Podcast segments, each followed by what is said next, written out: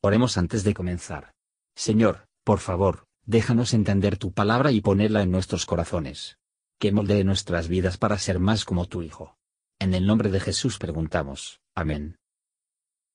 Capítulo 16 Guardarás el mes de Abib y harás Pascua a Jehová tu Dios, porque en el mes de Abib te sacó Jehová tu Dios de Egipto de noche. Y sacrificarás la Pascua a Jehová tu Dios de las ovejas y de las vacas en el lugar que Jehová escogiere para hacer habitar allí su nombre. No comerás con ella leudo, siete días comerás con ella pan por leudar, pan de aflicción, porque apriesa saliste de tierra de Egipto, para que te acuerdes del día en que saliste de la tierra de Egipto todos los días de tu vida. Y no se dejará ver levadura contigo en todo tu término por siete días, y de la carne que matares a la tarde del primer día, no quedará hasta la mañana no podrás sacrificar la Pascua en ninguna de tus ciudades que Jehová tu Dios te da, sino en el lugar que Jehová tu Dios escogiere, para hacer habitar allí su nombre, sacrificarás la Pascua por la tarde, a puesta del sol, al tiempo que saliste de Egipto. Y la asarás y comerás en el lugar que Jehová tu Dios hubiere escogido, y por la mañana te volverás y restituirás a tu morada. Seis días comerás ácimos, y el séptimo día será solemnidad a Jehová tu Dios, no harás obra en él.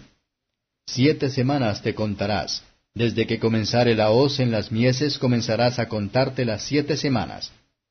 Y harás la solemnidad de las semanas a Jehová tu Dios, de la suficiencia voluntaria de tu mano será lo que dieres, según Jehová tu Dios te hubiere bendecido. Y te alegrarás delante de Jehová tu Dios, tú, y tu hijo, y tu hija, y tu siervo, y tu sierva, y el levita que estuviera en tus ciudades, y el extranjero, y el huérfano, y la viuda que estuvieran en medio de ti, en el lugar que Jehová tu Dios hubiera escogido para hacer habitar allí su nombre. Y acuérdate que fuiste siervo en Egipto, por tanto guardarás y cumplirás estos estatutos. La solemnidad de las cabañas harás por siete días, cuando hubieres hecho la cosecha de tu era y de tu lagar.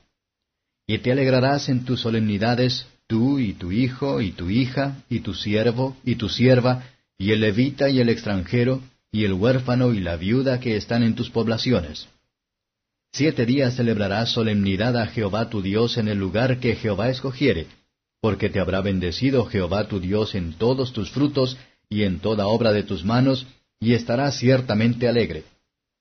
Tres veces cada un año parecerá todo varón tuyo delante de Jehová tu Dios en el lugar que él escogiere, en la solemnidad de los ácimos, y en la solemnidad de las semanas, y en la solemnidad de las cabañas.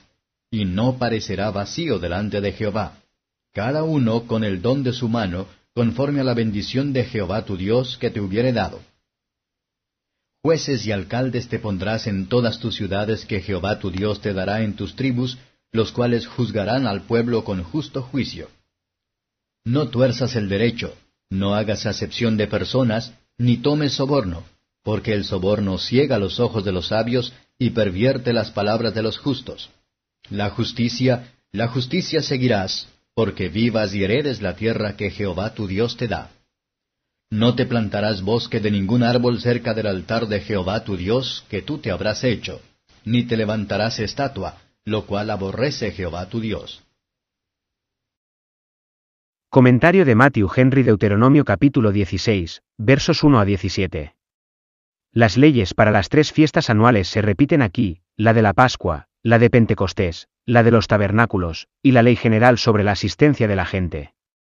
Nunca debe un creyente olvidar su bajeza de la culpa y la miseria, su liberación, y el precio es el costo del Redentor, que la gratitud y la alegría en el Señor pueden ser mezclados con dolor por el pecado, y la paciencia en las tribulaciones en su camino hacia el reino de los cielos. Y deben gozarse en sus receivings de Dios, y en sus retornos de servicio y sacrificio para Él, nuestro deber debe ser nuestra delicia, así como nuestro disfrute. Si los que estaban bajo la ley deben regocijarse ante Dios. Mucho más que que están bajo la gracia del Evangelio, que hace que sea nuestro deber regocijaos para siempre, para regocijarse en el Señor siempre. Cuando nos gloriamos en Dios por nosotros mismos, debemos hacer lo que podamos para ayudar a otros también a regocijarse en Él, al consolar a los dolientes, y el suministro de los que están en necesidad. Todos los que hacen de Dios su gozo, pueden regocijarse en la esperanza, porque fiel es el que prometió, versos 18 a 22. Se tiene cuidado para la debida administración de justicia. Todos los saludos personales deben dejarse a un lado, para que la derecha se hace para todos, y mal a ninguno. Hay que tener cuidado para evitar siguiendo las costumbres idólatras de los paganos. Nada contradice más a Dios, o más tiende a corromper las mentes de los hombres, de lo que representa y culto, por una imagen, que Dios, que es un espíritu todopoderoso y eterno, presente en todas partes. Hay, incluso en días del Evangelio, y bajo una mejor dispensación, establecido sobre mejores promesas, hay una tendencia a crear ídolos, bajo una forma u otra, en el corazón humano.